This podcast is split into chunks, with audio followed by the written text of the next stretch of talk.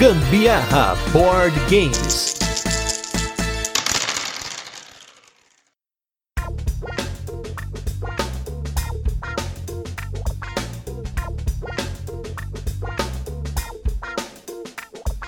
Fala galera, beleza? Aqui é Gustavo Lopes. Eu sou a Carol Guzmão e esse é mais um episódio do Gambiarra Board Games, o seu podcast sobre jogos de tabuleiro que faz parte da família de podcasts Papo de Louco.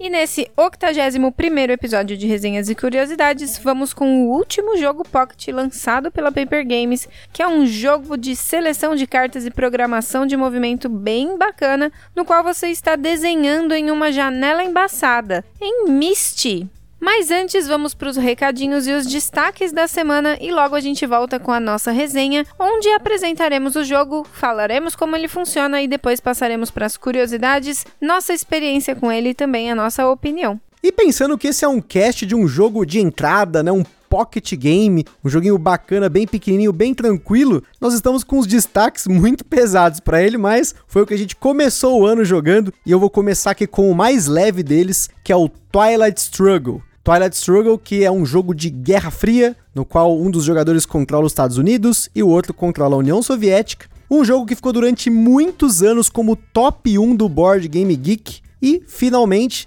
a gente acabou jogando aqui eu, sinceramente, eu achei que a gente ia jogar uma vez e eu ia vender o jogo, porque apesar de eu ter gostado muito do tema, dessa ideia, eu nasci nos anos 80, mas a minha infância foi nos anos 90, que era o resquício ali daqueles filmes tipo rock, sabe? A gente assistia na SBT, os Estados Unidos versus Rússia, aquela coisa toda. Então eu cresci muito com esse paradigma dos russos, entre aspas, como vilões. Então eu queria muito jogar esse jogo. Um tipo de wargame, né? Porque wargame tem muitos tipos. E acabou que ele caiu nas graças da minha dupla de jogo aqui em casa, né? E por sinal, eu tomei uma surra histórica. Só queria deixar ressaltado isso daí. Que bom que você deixou isso ressaltado. Gente, sinceramente, eu gosto de tudo que envolve guerra. Não sou uma pessoa violenta. Por favor, realmente. É. Ela, é da, ela é do bem. Eu ela sou é do da, bem, né? sou, sou Enfermeira, pacífica. né? É, mas tem a Rapshed lá, como que é o nome daquela série da, do Netflix? Rapshed, sei lá, não lembro o nome. Ratched. A, Ratched, a enfermeira muito do mal, eu sou o oposto dela. Mas de qualquer forma, eu gosto bastante de cenário de guerra, essas coisas assim. Eu tava bem receosa com a nossa jogatina em relação aí ao Twilight Struggle, mas PQP! eu me surpreendi demais, achei muito legal, muito legal mesmo. Você imerge nesse cenário, foi muito bom. Eu gostei pra caramba do que o, o jogo faz a gente refletir, até lembrar do que você estudou. Claro, eu não estava lá, né? Não, não era da época Uhum, sim, dos sim. jogos, não sou daquela época, mas enfim, tem muita história no jogo. Eu, e eu falo regularmente aqui pra vocês que eu gosto muito de jogos históricos. Isso é muito legal mesmo. Apesar do jogo ser bem pesado, ainda assim a carga dele histórica me atraiu pra caramba. E sei lá, tipo, é complexo, você precisa planejar algumas coisas na hora ali, Uhum. porque não tem como você ficar planejando a longo prazo, até É muito porque tático, né? é, depende muito do que você recebe de cartas tal. É muito, tipo, sorte mesmo, algumas, alguns momentos. Boa parte, a maioria deles, na verdade. Tem o dado, tem as cartas, enfim, tudo que É. tem sorte ali, mas eu acho que ele simula bem esse esquema de você tá no meio de uma guerra e tem as reviravoltas, né? Isso, e você tem que planejar ali na hora. Tipo, você recebeu as suas cartas e aí você tem que se virar com o que você tem na mão. Você tem as cartas na manga.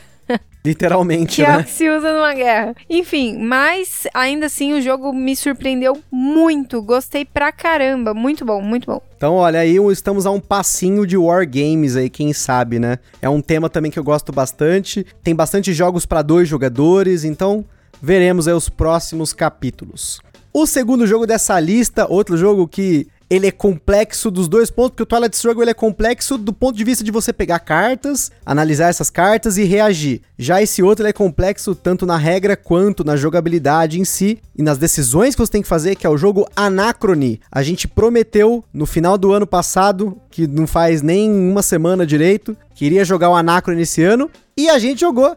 E foi uma partida muito legal também, para quem não conhece o Anacron, é um jogo sobre viagem no tempo, ele é um jogo competitivo, bem da hora, assim, com você tem várias expansões para ele, você tem bot para jogar em solo, eu falei dele no nosso cast sobre jogos solo. Enfim, agora tá saindo a Infinity Box, que é uma caixa muito maior que a do Gloomhaven, cheio de coisa para você guardar o seu Anacron, tem expansão, tem isso, tem aquilo, enfim. É um jogo que tem um barulho muito grande, especialmente por ser o carro-chefe da Mind Clash Games hoje. E eu fiz uma segunda tentativa porque eu tava prestes aí a querer passar esse jogo pra frente, mas felizmente também deu certo. É mais um jogo que, que eu acho que me fez entrar no mundo que o jogo que tava querendo proporcionar. Eu acho que foi muito legal também essa, essa experiência de você entrar no, no cenário, sabe? Eu acho que os jogos, a, a intenção deles tem que ser essa, assim, sabe? Tirar você da sua realidade ali, da sua sala, da sua mesa de jogar e te fazer viajar para um outro lugar, né? Eu acho que esse jogo ele fez muito isso aqui com a gente. Percebia, tipo, pensava, refletia mesmo ali. Ah, vou ter que voltar no tempo, vou pensar ali. Meu, sério, muito bom também. Curti muito o jogo, muito bom. Então, felizmente, para a alegria do Anderson Butileiro, que ama esse jogo, foi o cara que me convenceu a fazer uma troca aí irrecusável, né? Uma, uma proposta que eu recebi por esse jogo. Então, peguei Ele Fica. Para a tristeza do Evo Moraes. Forte abraço do Evo que queria meu anacrone. E por último, outro jogo aí num nível de peso assim extremo. Esse também eu tava um pouco desconfiado se ele ia dar certo ou não aqui em casa, que foi o jogo Antiquity, um jogo da Splotter Spielen, aquela editora que só faz jogo feio, que custa o olho da cara. Você vai pagar uma média de 100 dólares pra cima nos jogos e eles esgotam ferozmente. Enfim, quando eu peguei esse jogo, eu, um grande abraço aí pro Alexandre Tentini, que foi o cara que me vendeu esse jogo por um preço que eu pude pagar, porque, né, 100 dólares já não é brinquedo, né? Então, fiquei muito feliz com a aquisição. Eu fui, assim, dois pés no peito dele e o jogo chegou num dia, no outro, praticamente a gente jogou aqui em casa, faz dois dias, né, de diferença só. E ele é um jogo incrível, um jogo de civilização, no qual você tá na Idade Média e você tem que lutar contra a fome, contra a poluição, pela agropecuária que você faz, a você faz a pesca, você polui o rio, você polui tudo, você ferra com tudo, começa a encher a sua cidade de cova, porque no jogo bem temático, para quem acha que os jogos do UV você vai passar fome e perder um pontinho, nesse jogo você passa fome e enche de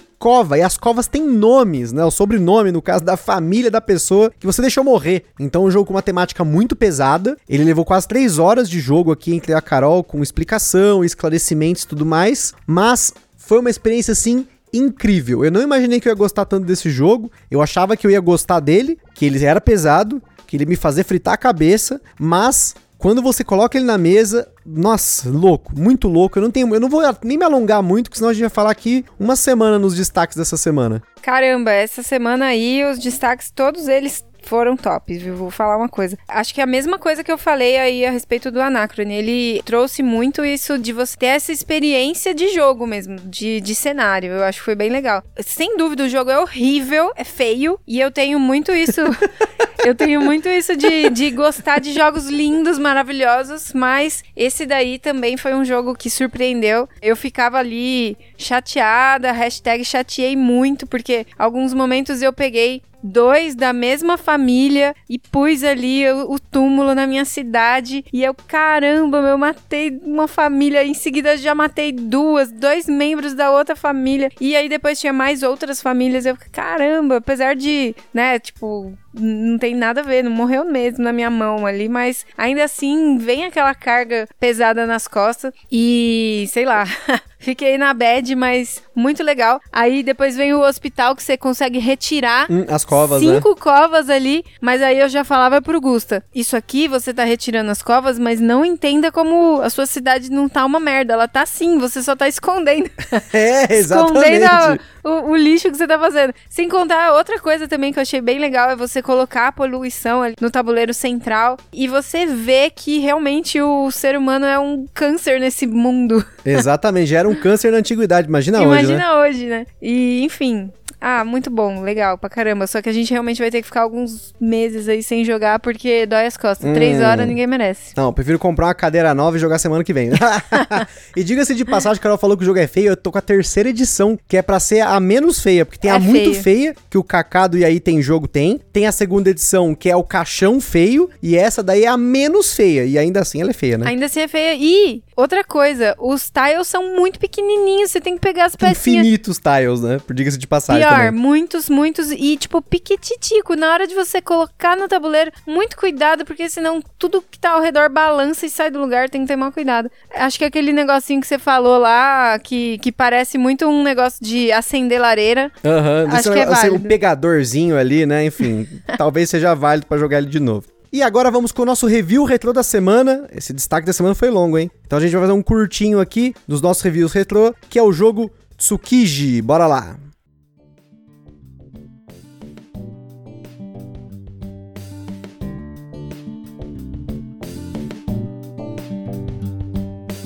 Tsukiji é um jogo de especulação de mercado, com compra e de mercadorias ali, que você tá no mercado de Tsukiji, aquele mercado japonês, que você tem ali camarão, você tem salmão, você tem ostras, tem um monte de coisa para você comprar durante o jogo, e você vai aumentando e diminuindo o preço dessas mercadorias, para que no fim do jogo você tenha feito a melhor compra nesse mercado. É um jogo muito bacana, um jogo família aí bem legal. Você tem uns componentes também muito bonitos no jogo, uma produção muito bacana da Redbox, hoje Buró, e é um jogo que não era nosso, né? Quando a gente fez a resenha. Esse jogo é de um brother nosso, Rafael, que ele gosta bastante de cultura japonesa. Até hoje a gente não conseguiu os extras, né? Que são as cartas promo. E o Playmatch, como ele não cabe aqui na mesa, e também por conta da pandemia, lógico, na pandemia a gente não tá jogando com eles, mas quando a gente jogava com eles aqui, o Playmatch era maior que a área interna da mesa. Então acabou que a gente deixou quieto, ele deixou quieto lá. Mas é um jogo muito legal, tô com saudade de jogar ele. Espero aí que a gente consiga jogar ele de novo. Esse jogo fez parte aí do meu top 5 2019. E, putz, se for jogar de novo ele. Se a gente for jogar em 2021 de novo e a gente for fazer um top 5 jogos 2021, mesmo que conte os, os já jogados, eu acho que ele entra de novo, porque eu gosto muito. É isso aí. Então, Tsukiji, esperamos que veja a mesa nesse ano de 2021. E agora, sem mais delongas, vamos com o nosso jogo da semana, que é o jogo Myst.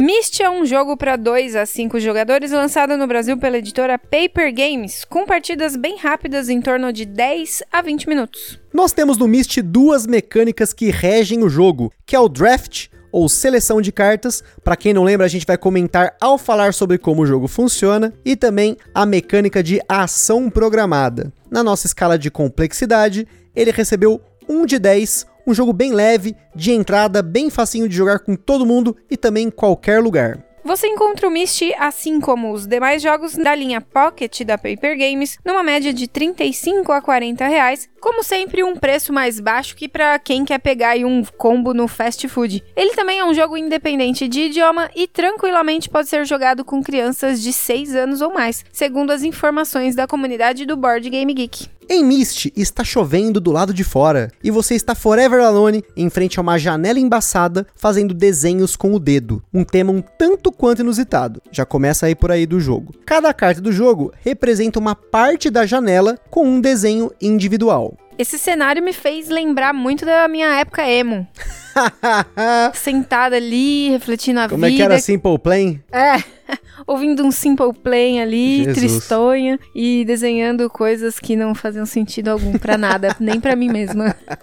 Enfim, no começo do jogo, os jogadores recebem seis cartas, cada um escolhe uma carta da sua mão secretamente, e quando todo mundo escolheu, revelam simultaneamente suas escolhas. Essa carta será posicionada na janela do jogador. O jogador, ao final do jogo, monta uma janela de 3 cartas de altura por 4 de largura, ou 4 de altura e 3 de largura. Todas as cartas que o jogador pega, ele deve colocar pensando nessa formação. Tem que encaixar tudinho num retângulo. Depois de escolher uma carta e revelar, cada jogador passa sua mão de cartas para o próximo jogador em sentido horário, à esquerda, e repete o processo até a janela conter seis cartas e acabar as cartas da mão de todo mundo. Cada um compra mais seis cartas e repete o processo escolhendo uma carta, revelando simultaneamente colocando na janela e então passando para o próximo jogador. Mas no caso dessa segunda parte da fase de desenhar na janela, ele passa as cartas para o próximo jogador no sentido anti-horário à direita. Isso daí é o mecanismo de draft ou seleção de cartas. Você pega uma carta, passa o restante das cartas para outro jogador, ele vai pegar uma carta depois e assim por diante. Ou seja, você tem parte da informação toda vez que você recebe uma mão nova. Você sabe o que está rodando ali e você vai selecionando o que for melhor para você. Igual no Sushi Go, né? Igual no Sushi Go, igual no Seven Wonders, enfim, tem uma série de jogos que usa o draft como parte ou até a mecânica base do jogo. Depois de posicionar 12 cartas formando um retângulo, a janela está pronta, desenhada, bem bonitinha, maravilhosa. Mas aí você está tanto tempo encarando a chuva e desenhando na janela que começa a viajar nas ideias. E aí que começa a fase de ativação das cartas. Isso porque cada carta tem um efeito diferente. Normalmente as cartas valem um ponto, porém tem alguns modificadores. Os sorrisos valem um ponto, mas se na sua janela tiver dois sorrisos, um ao lado do outro, eles valem três pontos, no lugar dos, de dois pontos individuais que valeria aí se eles estivessem separados. Você também tem as flores que valem dois pontos, mas você corre o risco de terminar o jogo com uma carta de monstro na sua janela. Se você tiver um monstro e uma flor na sua janela, no fim do jogo o monstro come a sua flor, tirando ela do jogo e entrando no lugar dela. Então aí, ao invés de você ganhar os dois pontos da flor e um ponto do monstro, você acaba recebendo somente um ponto do monstro. O restante das cartas do jogo são bem parecidas. Todas elas têm uma seta que pode estar para cima, para baixo, para a esquerda ou para a direita, ou as promos que estão na diagonal. Essas cartas são extremamente importantes porque elas são ativadas quando a janela está pronta elas se movem um passo na direção em que a seta aponta, e isso pode ter vários efeitos. Uma carta pode cobrir a outra, se movendo para cima daquela carta, e isso significa que você não vai pontuar aquelas cartas. Porém, se você tiver um monstro e uma flor, mas outra carta cobrir o monstro, a flor não é comida. Uma carta também pode sair da janela e ela também é eliminada de jogo. Quando você terminar de mover as cartas na sua janela e verificar se tem algum monstro que vai comer uma flor, então você começa a fase de pontuação. Para facilitar todas as cartas que foram cobertas por outra carta, você pode remover, pois elas não vão pontuar. É como se um desenho tivesse então borrado o outro. Então cada carta vale um ponto, a menos que ela seja uma flor que vale dois pontos, ou uma dupla de sorrisos lado a lado que vão valer três pontos juntos. O jogador com mais pontos vence a rodada. Se houver um empate, os jogadores vencem a rodada juntos e o primeiro jogador que vencer duas rodadas é o vencedor da partida. Claro que nada impede de você jogar apenas uma rodada e ganha quem faz mais ponto. Para um jogo ainda mais rápido, né? Visto que uma rodada costuma durar aí em torno de 5 minutos. Além disso, para um jogo introdutório, ao invés de duas rodadas de draft com seis cartas e uma janela de 3x4 ou 4x3, você pode jogar três rodadas de draft com três cartas para formar uma janela de 3x3. E antes da gente continuar, queria comentar sobre os nossos parceiros aqui do podcast. Em primeiro lugar, a Acessórios BG, essa empresa sensacional que faz acessórios, playmats, overlays e itens para melhorar cada vez mais a sua jogatina com coisas diferenciadas, com coisas úteis, né? Enfim, para você conhecer mais sobre os produtos deles, entra lá www.acessoriosbg.com.br. Também tem nosso evento parceiro que é o Board Game São Paulo, que está acontecendo exclusivamente online. E no último final de semana de janeiro vai ter uma edição na qual nós vamos participar junto com o pessoal do Boards and Burgers. Se tudo der certo, aí nós vamos fazer uma live bacana com eles. Então não deixa de conferir. E para você receber novidades sobre os eventos da Board Game São Paulo, entra lá no Instagram ou no Facebook Board Game São Paulo, que você vai estar aí sempre antenado nas últimas novidades. E por fim, a nossa loja parceiro que é a Bravo Jogos, loja aqui do Grande ABC, que oferece excelentes preços para você comprar seu jogo de tabuleiro. Se você quiser comprar e ajudar o Gambiarra Board Games ao mesmo tempo, clica no link que está na descrição do podcast ou lá no nosso Instagram e você vai entrar no site da Bravo Jogos e você acaba ajudando a gente quando você compra através desse link. Lembrando que vocês não gastam nem um centavo a mais por isso, é só a questão de acessar o link mesmo. Exatamente. Myst é um jogo do autor Florian Fay, designer de outro jogo já publicado aqui no Brasil, o Mesozoic. Ele é um autor de poucos jogos, em sua grande maioria são jogos mais leves, sendo talvez o Myst o mais leve de todos dele. Lá fora, assim como o Bandido e o Cariba, o Myst foi publicado pela editora suíça Helvetic, especialista nesses jogos pockets que os nossos amigos adoram. Inclusive, acho que nunca comentamos aqui no podcast, mas a Helvetic não é só uma editora de jogos. Além de jogos, ela também é editora de livros diversos, posters, quebra-cabeças, inclusive uns quebra-cabeças minimalistas bem bonitos. Ela começou em 2008 com jogos, mas hoje ela vende experiências para jogadores casuais, amantes de livros e aficionados por design. Um dos primeiros jogos dessa editora, se não o primeiro, carrega o nome da editora, o nome do jogo é Helvetic, e é assinado pelos designers Malcolm Breath, designer do Jamaica, Sebastian Pauchon, designer do Jaipur também, além do Jamaica, e o nosso querido Bruno Catala. O Myst foi publicado em diversos idiomas, não teve nenhuma expansão, como geralmente acontece nesses jogos Pocket da Helvetic, porém, aqui no Brasil, ele recebeu duas promos, a Arco e Flecha 1 e a Arco e Flecha 2, que diferente das cartas do jogo que se movem sempre ortogonalmente, ou seja, para os lados e para cima e para baixo, essas duas cartas se movem na diagonal. Essas promos foram uma iniciativa da própria Paper Games que entrou em contato com a Helvetic e com o Florian Fay, que revelou que o protótipo do jogo que ele levou para Helvetic existia bem mais cartas de movimentação diagonal, não só dois. E esse elemento foi removido do desenvolvimento do jogo. Além disso, o ilustrador original do jogo, o Felix Kindelan, que também ilustrou outros jogos da Helvetic, como o Cariba, entrou nesse circuito para criar a arte dessas promos que não existiam, afinal, essas cartas diagonais não saíram do papel no protótipo, então, graças a Paper Games, que essa ideia original do designer foi colocada em prática. Falando nos sleeves, assim como as cartas do Bandido e do Cariba, elas têm um formato único que precisa de sleeves customizados, como por exemplo os sleeves customizados da Bucaneiros para o dinheiro do Power Grid e também, segundo o site deles, para o Bandido, Cariba e Futurópia. Você vai precisar de 56 sleeves contando com as duas promos. Falando das nossas jogatinas do Myst, nós conseguimos experimentar o Myst em diferentes contagens de jogador para ver como é que ele se comportava. Em dois jogadores é um jogo muito gostoso, mas eu acho que o draft ele se beneficia mais de quando você tem mais pessoas na mesa, né? Então, por exemplo, em quatro jogadores ou cinco jogadores, fica muito mais bacana a quantidade de cartas que está rodando na mesa e a imprevisibilidade até do que pode vir, porque o que vai acontecer numa mesa com cinco pessoas? Você tem a primeira mão, que você tem as suas cartas, e você vai receber outras quatro diferentes mãos até voltar a última carta carta que sobrou da sua mão, né? Então vai sobrar só uma carta. Então você tem que aproveitar sempre a carta, sem contar que vai voltar cartas para você. Em três jogadores, por exemplo, também é muito legal, porque cada uma das mãos vão voltar na sua mão duas vezes e assim por diante. Então,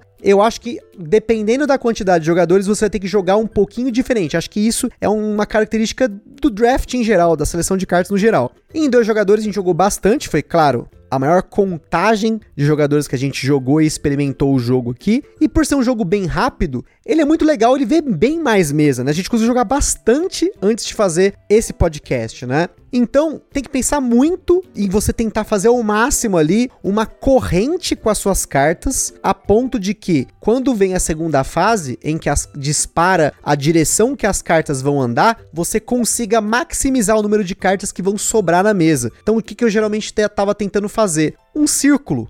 E as cartas que, por exemplo, tem uma pontuação diferenciada, como a flor ou os dois sorrisos, eu tentava deixar no centro da minha janela. Claro que nem sempre isso vai funcionar, porque o outro jogador pode sacar o que você está fazendo e deixar só cartas que vão quebrar essa sua corrente na direção oposta, ou cartas que vão ser ejetadas da sua janela. Então você tem que ser muito tático nesse jogo, ficar esperto com o que tem na sua mão, o que, que você está mandando para o outro jogador e o que, que pode ou não voltar. Você não pode contar muito com essas cartas. Então às vezes você pode deixar um sorriso ali que você sabe que o outro jogador vai querer para você poder pegar outra carta que vai voltar. Enfim, como eu comentei, depende muito da quantidade de jogadores, como você vai jogá-lo, mas a experiência com a quantidade diversa de jogadores foi muito boa. É assim, gente. Durante o meu horário de trabalho, eu cuido muito da vida dos outros. Mas, fora do meu horário de trabalho, eu acabo não cuidando muito da vida dos outros. Então, eu não fico muito com essa coisa de ficar olhando a mesa do amiguinho. Apesar de eu preciso disso pra, pra melhorar é o malícia, meu desempenho. É a malícia, A lembra? malícia, a malemolência ali. Então, eu preciso começar a cuidar mais da vida dos outros fora do meu horário de trabalho, entendeu? Então, é isso é uma coisa que eu preciso melhorar. Mas, a princípio, as primeiras vezes que a gente jogou, custou um pouquinho eu, eu pegar a engrenagem do jogo, assim, sabe? Mas aí depois que eu entendi que o negócio, a luzinha acendeu na minha mente, eu comecei a pontuar bem mais, fazendo mesmo isso, né? Esse, planejando lugares estratégicos para colocar uma coisa ou outra para evitar que eu perdesse tantos pontos ou que cartas saíssem de bobeira do meu tabuleiro, né? Da minha janela, né? Então, enfim. Com relação ao espaço que o jogo ocupa, para cada jogador, claro, você vai precisar de um espaço para montar essa janelinha de cards, que não é muito, mas você vai acabar precisando.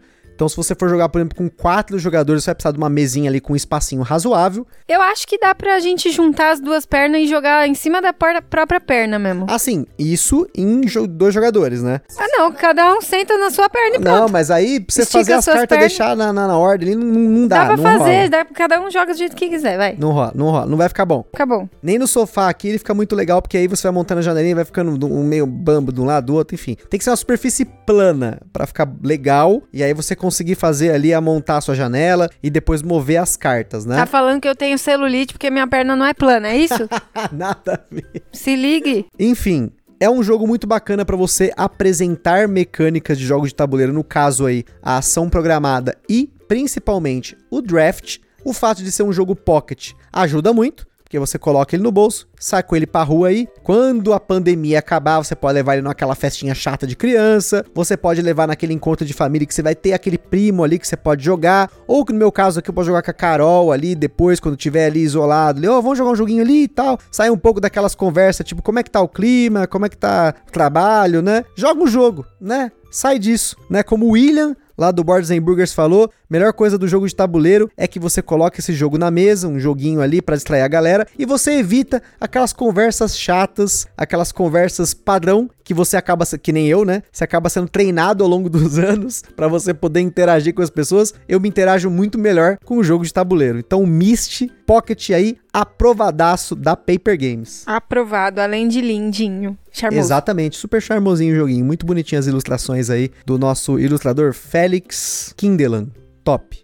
E é isso aí, pessoal. A gente fica aqui com mais um Gambiarra Board Games. Lá no nosso Instagram você vai ver fotos do jogo e também no site do Papo de Louco alguns videozinhos com a opinião de outros criadores de conteúdo, inclusive dos nossos brothers lá do Boards and Burgers, foram os primeiros a lançar vídeo falando do Myst aqui no Brasil. E como sempre, se você jogou ou comprou um jogo que a gente tenha falado aqui no podcast ou quiser sugerir algum jogo pra gente conferir, né, é, manda aí então uma mensagem pra gente no Instagram ou no e-mail contato arroba.